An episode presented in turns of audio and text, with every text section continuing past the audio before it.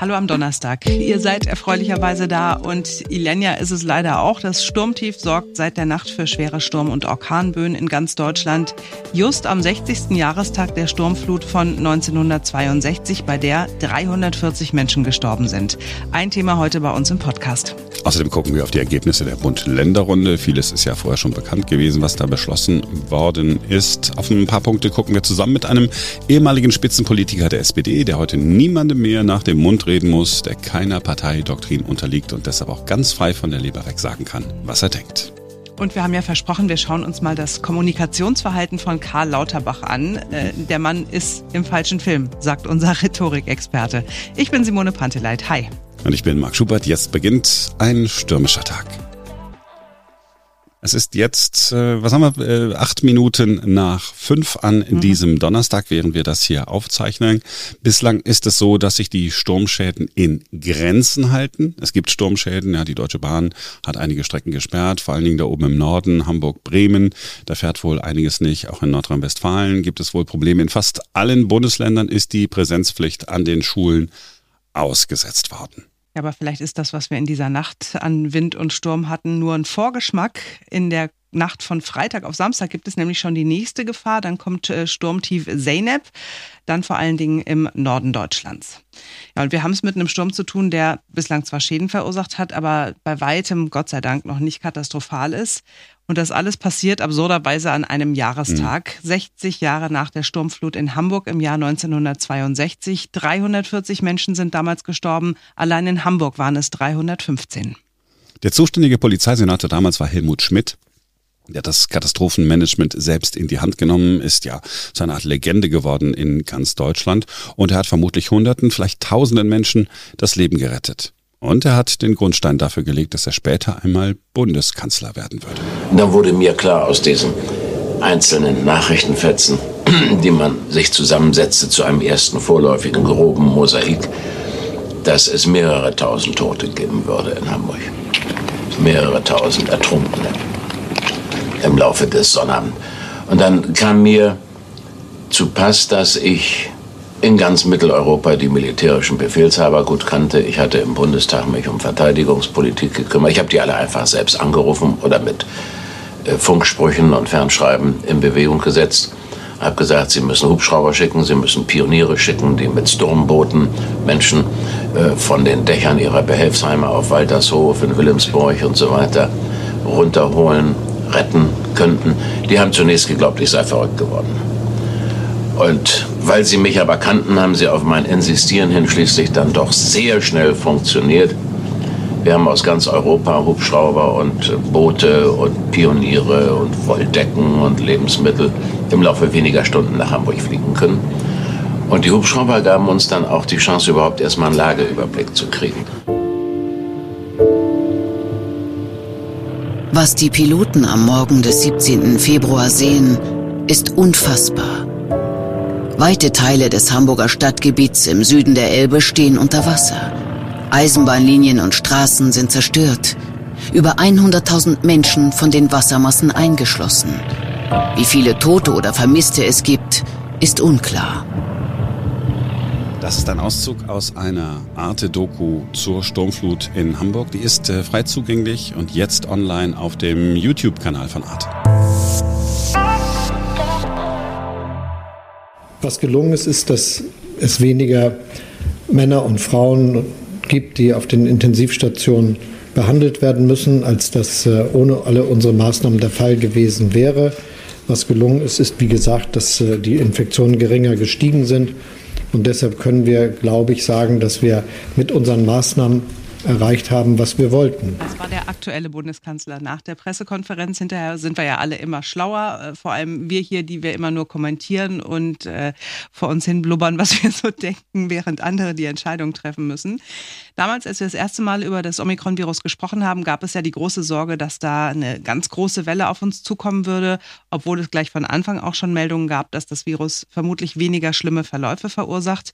Und das, was der Bundeskanzler da gesagt hat, so rückblickend, war ein bisschen merkwürdig, oder? Denn, denn das, was er gesagt hat, weniger Menschen sind in Krankenhäusern gelandet, äh, weil wir ähm, so richtig reagiert haben in Deutschland, das hat es ja überall auf der Welt gegeben. In allen Ländern ist es so gewesen. Auch in den Ländern, die ja, früher gelockert haben, die ganz andere Maßnahmen hatten. Wir haben hier im Podcast ja schon häufig darüber gesprochen, häufig auch mit äh, Professor Klaus Stör. Wenn auch Länder, die nicht so strenge Regeln hatten äh, wie wir, weniger Tote zu beklagen hatten, ist das ja wirklich eine gute Nachricht. Aber das bedeutet eben auch, dass man sich die Realität mal wirklich echt angucken muss, auch als Bundeskanzler. Ja, dann guckt man sich die Zahlen an und sagt, ja, wir haben weniger Tote zu beklagen. Aber ist es jetzt ist es jetzt deshalb, weil wir so, so strenge Maßnahmen hatten oder nicht? Ja, man hätte doch auch, also er hätte doch auch hingehen können, hätte sagen können, ähm, ja, wir waren sehr vorsichtig, so sind wir nun mal äh, in Deutschland. Äh, die meisten Deutschen wollten das auch so. Wir hier im Podcast haben auch gesagt, oh, lieber äh, am Anfang vorsichtig sein. Mhm. Aber, und dann kann er ja auch sagen, und rückblickend sage ich, ja, wir würden wahrscheinlich an der Stelle wieder genauso entscheiden, aber es hat sich gezeigt, dass wir vielleicht zu vorsichtig waren. Ist nur so ein Gedanke. Ja, hätte, mhm. hätte man doch sagen können. Gut, aber ich glaube, uns allen geht so, die Erleichterung ist da, dass jetzt überhaupt gelockert wird in drei Stufen. Am 20. März soll ja nun dann äh, quasi alles fallen, bis auf die Maskenpflicht. Und wenn es nach FDP-Vize Wolfgang Kubicki gegangen wäre, dann würde auch am 20. März die Maskenpflicht fallen. Er hat gesagt, eine Empfehlung in Bus und Bahn zum Beispiel weiter Maske zu tragen, das sei sicherlich sinnvoll, aber ob das verpflichtend gemacht werden muss, daran habe er große Zweifel. Wir haben darüber gesprochen mit Heinz Buschkowski. Er ist SPD-Mann, ehemaliger Bürgermeister im Berliner Problembezirk Neukölln und er ist dafür bekannt, dass er Klartext redet. Er sagt einfach frei von der Leber weg, was er denkt und er hält von Kubikis äh, Idee gar nichts. Na, das heißt ja, jeder führt seinen Privatkrieg gegen Corona. Also wir, wir machen Maßnahmen, die sind sicherlich auch sinnvoll, aber ob sie jemand anwenden will oder nicht, entscheidet er selbst. Also das hätten wir aber schon seit zwei Jahren gekonnt. Entscheiden, äh, was jeder sinnvoll hält oder nicht. Bisher waren wir alle der Ansicht, es ist eine allgemeine Aufgabe zum Schutz des Nachbarn, dass jeder mitmacht und Corona die Stirn bietet. Was wir gerade erleben, ist ja so eine Art Hochstimmung wie vor einigen Monaten in England, die da den Freedom Day, also den Freiheitstag feierten und glücklich waren und sich in den Armen lagen und dann ein paar Wochen später Bett an Bett auf der Intensivstation lagen. Also ist das nicht alles jetzt ein bisschen übertrieben zu sagen, Corona war gestern, wir leben und feiern heute wieder? Ich bin da äh, ehrlich gesagt nicht mit im Boot. Nicht wenige stören sich ja daran, dass äh, der 20. März von vielen als Freedom Day bezeichnet wird. Die sagen, also der Tag der Befreiung von Auschwitz war ein Freedom Day und der Tag, an dem die Apartheid-Gesetze in Südafrika abgeschafft wurden, das war ein Freedom Day. Natürlich können wir alle froh sein, wenn wir keine Maske mehr tragen müssen, wenn es wieder Konzerte und volle Fußballstadien gibt. Aber wir werden an diesem Tag ja nicht von einem großen Unrecht befreit und sollten das Wort Freiheit in dem Zusammenhang auch nicht so entwerten. Heinz Buschkowski sieht das ähnlich. Naja, es ist keine politische Freiheit, die hier gemeint ist. Es geht eigentlich nur darum, dass äh, die Menschen das Gefühl haben, sie könnten wieder so leben, wie sie wollten und nicht wie ein Virus das will. Weil man kann nicht bestreiten, das Virus hat die Menschheit rund um den Globus im Griff. Das ist so. Wenn es jetzt so scheint, als wäre das Virus auf dem Rückzug, na dann ist es gut, dann freuen wir uns darüber und dann können wir das auch feiern.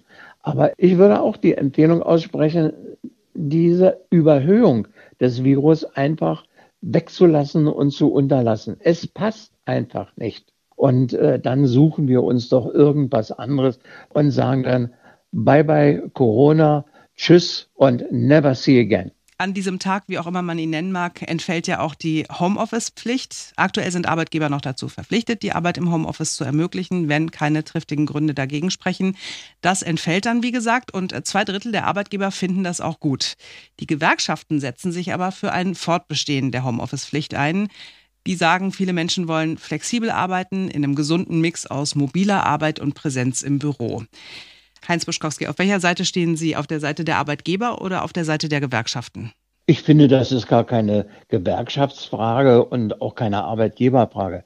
Ich finde, die Erfahrung, die wir alle damit gemacht haben, dass Homeoffice doch weitaus umfangreicher möglich ist als früher gedacht, erinnern sich, da war ja immer, nein, da kann man nichts kontrollieren. Die Leute machen doch zu Hause nur Party und arbeiten nicht. Das hat sich so nicht bestätigt. Es gibt viele Menschen, die finden das gut, dass sie zu Hause sich ihre Arbeit so einteilen können, wie es am besten in den Ablauf des Tages passt. Und für Arbeitgeber hat es ja nur auch Vorteile. Wir wollen mal nicht so tun, als hätten die gar nichts davon. Sie sparen Flächen ein in der Firma, die eigentlich als nicht produktiv gelten.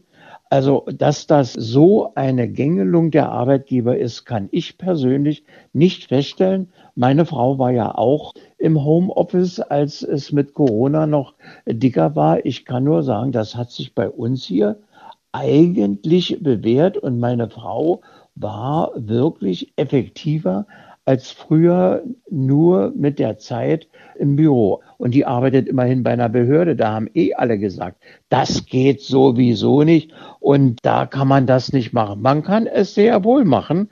Und ich würde allen raten, da nur etwas äh, entspannter rangehen. Das soll ja nun nicht eine Zwangsmaßnahme werden und es soll auch keiner äh, bedroht werden. Wenn du nicht, dann verlierst du deinen Job und so. Das ist ja alles Quatsch, sondern es geht darum, dort, wo Leute es wollen, soll man es ihnen ermöglichen und soll man sie so arbeiten lassen, wie sie es am liebsten tun und wie sie auch am effektivsten arbeiten. Nur wer gerne arbeitet und mit Lust arbeitet, arbeitet auch gut. Ich bin ja mit Heinz Buschkowski nicht immer einer Meinung, aber wenn wir hier beim, beim Thema Homeoffice-Pflicht sind, das Thema erledigt sich, glaube ich, von ganz alleine. Also, äh, die Firmen in Deutschland brauchen Fachkräfte. Es gibt einen Fachkräftemangel. Hm. Ein Unternehmen wird einfach auf die Wünsche und Bedürfnisse der Mitarbeiter noch mehr eingehen müssen. Hm. Und äh, tatsächlich, genau wie Heinz Buschkowski es gesagt hat, wir haben das ja auch in unserem Umfeld erlebt. Ich könnte jetzt nicht sagen, dass die Menschen, die zu Hause gearbeitet haben, weniger gearbeitet haben. Mein Eindruck war hm. eher, ähm, dass die Menschen zu Hause gar nicht mehr aufgehört haben zu arbeiten. Das ist eher die Gefahr, die ich für die Zukunft sehe, oder? Ja. Und deshalb, glaube ich, äh, wollen auch immer noch relativ viele ganz regulär zurückkehren an den Arbeitsplatz. Ne? Laut einer Umfrage sagen ja auch zwei Drittel der Arbeitnehmer, nee, nee, ich gehe schön wieder ins Büro oder ich gehe äh, in die Anwaltskanzlei oder in die Behörde oder so. Ne? Ich will da schön wieder einfach einen abgeschlossenen Bereich haben, auch zeitlich gesehen, wo ich Arbeit verrichte und zu Hause ist dann nichts mehr mit Arbeit. Ähm, von daher glaube ich auch, es wird, sich, es wird sich irgendwie ergeben. Arbeitgeber müssen sicherlich ein bisschen flexibler werden. Mhm. Ähm, ich habe das auch schon mitbekommen in meinem Umfeld, dass die immer immer die große Sorge hatten, dass äh, nicht genügend kontrolliert werden kann und dass man ja, der, der Mitarbeiter nicht so richtig habhaft wird. Ja. Aber ich glaube auch, es wird, es wird sich einruckeln. Ja, und mein, mein Argument war ja, ich war ja mal äh, Chefredakteur man weiß sehr genau, dass man als Mitarbeiter auch im Büro am Schreibtisch so tun kann, als sei man hoch beschäftigt, während man bei Amazon guckt, was man sich dann als nächstes bestellt oder bei Zalando überlegt, ob man nicht doch noch dieses eine Paar Schuhe bestellen soll und dann kann man sogar noch seine Hochzeit planen mit den Mitteln, die das Unternehmen zur Verfügung gestellt hat. Alles schon erlebt. Das heißt, wenn Mitarbeiter äh, nicht arbeiten wollen, dann finden die Wege nicht zu arbeiten. Wenn einer arbeiten will, dann findet der Wege äh, zu arbeiten, egal wo es ist. Und diese neue Flexibilität, die wir vielleicht aus der Pandemie mitnehmen, ist, glaube ich, eine Chance für alle, für eine neue Work-Life-Balance. Man muss aber dann wirklich auf äh, diese Balance achten. Äh, ich kann von mir sagen, dass mir nicht immer richtig gut gelingt. Manchmal Nie, oder? Viel, manchmal ist es zu viel Work, aber selbstgewähltes Schicksal. Wer in Deutschland Corona sagt, der muss auch Karl Lauterbach denken. Er ist von Beginn an in dieser Pandemie der Mahner gewesen und äh, am Anfang auch derjenige gewesen, der für einen sehr vorsichtigen Kurs gestanden hat. Wir haben ähm, inhaltlich ja vorhin schon mal äh, gesprochen. Irgendwann war Karl Lauterbach aber nicht mehr nur die mahnende Stimme, sondern der entscheidende Mann. An dem Tag, an dem er Gesundheitsminister wurde, hat sich das geändert. Aber seine Auftritte in der Öffentlichkeit werden natürlich jetzt ganz anders gesehen als früher. Es gibt deutlich mehr Kritik. Lauterbach macht das nicht gut. Die Kommunikation ist nicht gut, sagt Stefan Wachtel. Er ist Executive Coach. Er bereitet Spitzen Manager und Politiker auf Auftritte vor. Sein neuestes Buch heißt Das Zielsatzprinzip, äh, darüber, wie man Reden und Texte strukturiert und dadurch, jetzt kommt's, wie man aus dem äh, deutschen sachlichen Modus herauskommt. Hallo Stefan. Hallo. Karl Lauterbach ist auch schon Angstminister genannt worden und kommt immer mit irgendwelchen Doomsday-Geschichten um die Ecke. Aber vielleicht gucken wir uns das mal genereller an. Das ist ja auch deine Expertise. Wie spricht dieser Mann aus deiner Sicht zum ja, sagen wir mal, Volk? Um zu beurteilen, wie jemand spricht, da braucht man Kriterien. Ich habe ein paar. Das erste, Präsenz. Wie tritt der auf? Entwickelt er Wirkung, entwickelt er Leuchtkraft, Kraft? Und äh, die Präsenz ist nahe Null. Das hat Gründe. Also ich vermute, ich kenne ihn nicht, äh, Gott sei Dank, aber Karl Lauterbach äh, will gar nicht wirken. Zweitens der Sprechstil, zum Beispiel die Aussprache. Der hat ja so einen Dialekt, der ihn irgendwie sympathisch macht. Ja? Aber es ist auch so ein weinerliches Linksrheinisch. Und das ist wieder nur die Oberfläche. Aber ich komme gleich drauf. Dahinter sitzt so eine tiefe Expertensachlichkeit. So etwas, was diese Nichtwirkung kultivieren will. Ich will gar nicht wirken, ich will gar nicht leuchten. Ich will einfach nur sachlich, faktisch möglichst gar nicht vorkommen. Weil das sozusagen seine Glaubwürdigkeit unterstreicht. Das ist so typisch deutsch. Also man hat das, wir haben ja, oder viele von uns haben das Klischee im Kopf, dass man, wenn man gar nicht wirkt oder nicht leuchtet, dass man dann umso seriöser ist. Das stimmt nicht, aber das ist in den Köpfen und vielleicht auch in seinem Kopf. Und jetzt ist dann natürlich nicht nur entscheidend, wie jemand spricht und wie er auftritt, sondern natürlich geht es am Ende des Tages auch immer um die Inhalte. Die Präsentation ist extrem wichtig, das wissen wir. Aber wie wirkt denn das, was er sagt? Also, äh, ich schleiche mich mal ein bisschen näher an die Inhalte ran. Es geht um Struktur, es geht um Zielsätze, Pointierungen. Und in der Struktur ist er gar nicht schlecht. Er hat eine große Flughöhe. Menschenleben, das ist sein Schlachtruf. Also höher geht es ja gar nicht. Und äh, in der Struktur kann man sagen, das sind ja oft Texte, die er da vorträgt, von seinen Redenschreibern geschrieben. Und da ist er eigentlich ganz gut strukturiert. Wenn man genauer hinschaut, dann sieht man, Lauterbach, und jetzt kommen wir auf den Punkt, Lauterbach ist in wissenschaftlicher Arbeit erprobt. Er redet oft in Pyramiden. Die These zuerst, mit der er schon zu Anfang einen Großteil der Leute oft verliert, und danach diese meist sperrige Erklärung, äh, sehr monoton genuschelt. Es müsste eigentlich umgekehrt sein. Der Zielsatz, die These, müsste am Ende von Redeeinheiten kommen. Kannst du nochmal Zielsatz erklären für die Menschen, die jetzt damit nichts anfangen können? Also, äh, wir äh, sagen ja so im Alltag, jemand soll auf den Punkt kommen. Aber oft ist es so, dass wir den Punkt zuerst sagen und dann immer breiter werden. Und das wird regelrecht kultiviert bei Journalisten, du weißt es, Marc. Es wird kultiviert bei Strategieberatern, die Pyramide, das Wichtigste zuerst, Executive Summary.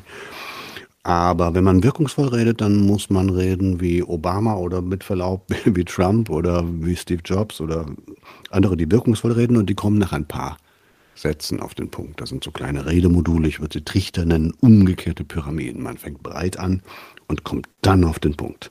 Sozusagen, dass sozusagen die ganze Kernaussage ähm, geschliffen, idealerweise der Schlusspunkt ist, der allen in Erinnerung bleibt wie ich es jetzt auch versucht habe. Mein letzter Satz hieß und kommt dann auf den Punkt.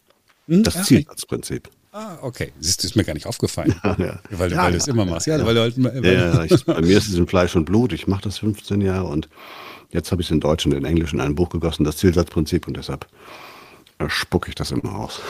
so bei Karl Lauterbach ist es ja, äh, du hast es ja gerade schon beschrieben, er doziert dann so ein bisschen und er kommt aber dann auch, und das ist ja eigentlich auch möglicherweise Strategie. Ich weiß nicht, wie du das einschätzt. Er kommt dann auch so mit so neuen Geschichten um die Ecke, die man vorher noch nie gehört hatte. Zum Beispiel eben diese, du hast vorhin die Menschenleben, ne? Also wer kann denn schon dagegen sein, äh, Menschenleben äh, retten zu wollen? Haut einfach mal seine Zahl raus. Ich schätze, dass wir 400 bis 500 Tote haben. Punkt. Oder er sagt, ja, ja, das ist ja nur so eine Erzählung dass da äh, diese Endemie jetzt äh, in Kürze erreicht ist, das, das dauert bis zu zehn Jahre. Auf einmal kommt irgend so ein Inhalt, aus, scheinbar aus dem Nichts und keiner weiß, wo er es her hat. Ja, das kommt sozusagen unangespitzt, wird es in den Boden gerammt. Auch, auch ein typisch deutsches Klischee ist ja ein, er ist ja ein Mensch, wie viele andere auch, die, von denen man sagt, der sagt's, wie es ist. Der sagt's halt, wie es ist. Unabhängig davon, wie es wirken soll. Und da poppen eben irgendwelche wissenschaftlichen Erkenntnisse auf und die werden dann rausgehauen, wie einer einen raushaut. Also Lauterbach ist nicht ein Mann in einem Wirkungsmodus. Ich nenne das Executive-Modus. Ja. In der Wirtschaft äh, gibt's, ist das ja so, wo Spitzenmanager ja auch nur nicht nur Experten sein dürfen. Die waren das früher mal. Aber Spitzenmanager müssen auf Wirkung achten, wie gute Politiker auch. Und äh, in der Wirtschaft gibt es dasselbe Phänomen ja auch. Also ich suche mal nach einer Analogie. Gott sei Dank oft positiv. Also zum Beispiel eine Frau, die Vorständin eines Chemiekonzerns ist, die muss sich nicht so sehr mit Molekülen auskennen, aber sie muss sich mit Menschen auskennen. Jetzt sind wir wieder fast bei Lauterbach. Kennt er sich mit Molekülen und Viren aus oder mit Menschen? Aber Auflösung können wir später geben. Ein Mann im falschen Film sozusagen. Im falschen Film, ah, okay. Das heißt, er müsste sich eigentlich in den richtigen Film versetzen und das würde in dem Fall bedeuten, er muss wissen, Achtung, ich bin jetzt hier nicht mit anderen Wissenschaftlern zusammen, sondern ich muss gucken, ja. dass ich performe, schauspielere auch ein bisschen. Ein bisschen, ja, genau.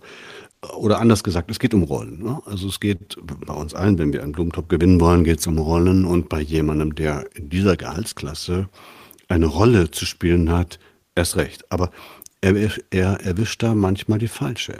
Er hat zwei Rollen. Die eine ist, er ist Wissenschaftler und er ist Arzt. Wissenschaftler streben nach Wahrheit und Vollständigkeit. Natürlich, klar, es könnten mehr Menschen sterben und so weiter. Aber als Minister müsste er abwägen. Er ist Wissenschaftler, aber er ist auch Arzt. Und als Arzt ist er einer, der seinen Patienten in Deutschland aufklären muss über noch so seltene Lebens Nebenwirkungen. Also er, die Rolle des Arztes hat er hervorragend drauf, die Rolle des Wissenschaftlers hat er hervorragend drauf. Aber die Nebenwirkungen auch seiner Medizin sozusagen könnten massiv sein. Es ist wie bei Medikamenten und Impfstoffen. Es gibt naturgemäß natürlich noch keine Langzeitstudien zum Wirken von Karl Lauterbach als Minister, könnte man sagen. Jetzt, wenn du jetzt sein, sein Coach wärst, was würdest du ihm sagen? Wie, wie kommt er da raus aus diesem, ja, das ist, er hat sich das ja so angewöhnt. Aus, also erkennen, dass er nicht der Karl ist, so wie er aufgewachsen ist und wie er jetzt als Wissenschaftler und Arzt agiert hat oder enfant terrible in Talkshows, sondern dass er eine andere Rolle hat als Minister. Das braucht ein paar Einsichten, das braucht Lernfähigkeiten. Normalerweise, meine Klienten kriegen das hin, normalerweise will er es auch hinkriegen. Weiß nicht, was da passiert ist, aber auf jeden Fall liegt er da falsch. Er ist im falschen Film. Er ist ja Minister. Und jetzt kann man mal überlegen, was ist ein Ministerium? Ist das ein Ort, an dem man sich mit Viren auskennen muss oder vielleicht mit was anderem? Ist es ein Ort, wo man sich mit Führung auskennen muss, mit Wirkung, mit sozialer und eben nicht mit biochemischer Folgenabschätzung? Also ich bin nur Rhetoriker, aber eins ist klar, wenn jemand im falschen Film ist, wie der zum Beispiel, das hält keine vier Jahre durch. Ich habe nur die Vermutung, dass manche wussten, als es darum ging, wer wird Gesundheitsminister, dass dann schon einige wussten, der soll besser nicht Minister werden, weil der ja im falschen Film ist und weil der aus seinem falschen Film nicht rauskommt oder aus seinen zwei falschen Filmen. Wissenschaftler und Arzt. Aber er muss ja Minister sein. Er ist sozusagen immer noch im Expertenmodus, im Erbsenzählermodus. Er müsste eigentlich im Wirkungsmodus sein. Wie würde ein Karl Lauterbach auftreten müssen? Also wenn er jetzt zum Beispiel äh, ja, mitteilen will, ähm, es gibt jetzt neue Zahlen. Ich habe äh, das ausgerechnet, wir kommen auf 500 Tote am Tag.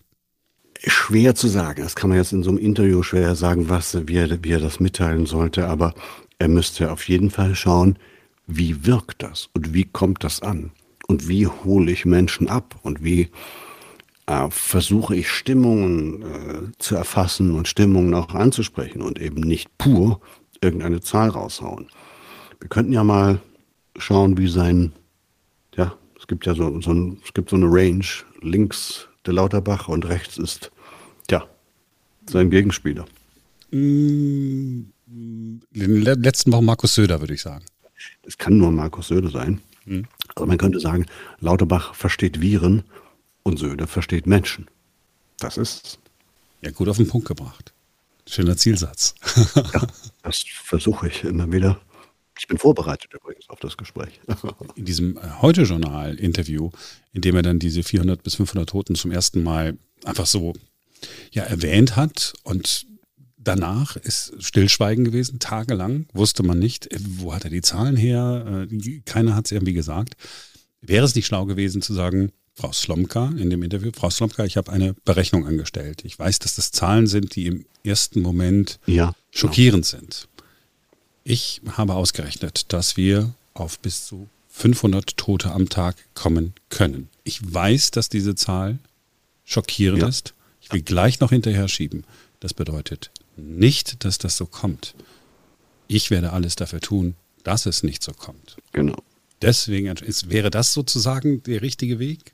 Du siehst es nicht, aber ich nicke die ganze Zeit. Ja, nicht nur, weil ich das gut finde, so wie du das jetzt gerade vorschlägst, sondern weil auch jemand anders nicken und zustimmen würde. Und das ist ja die zentrale Kategorie der Rhetorik. Zustimmung. So etwa könnte man es machen.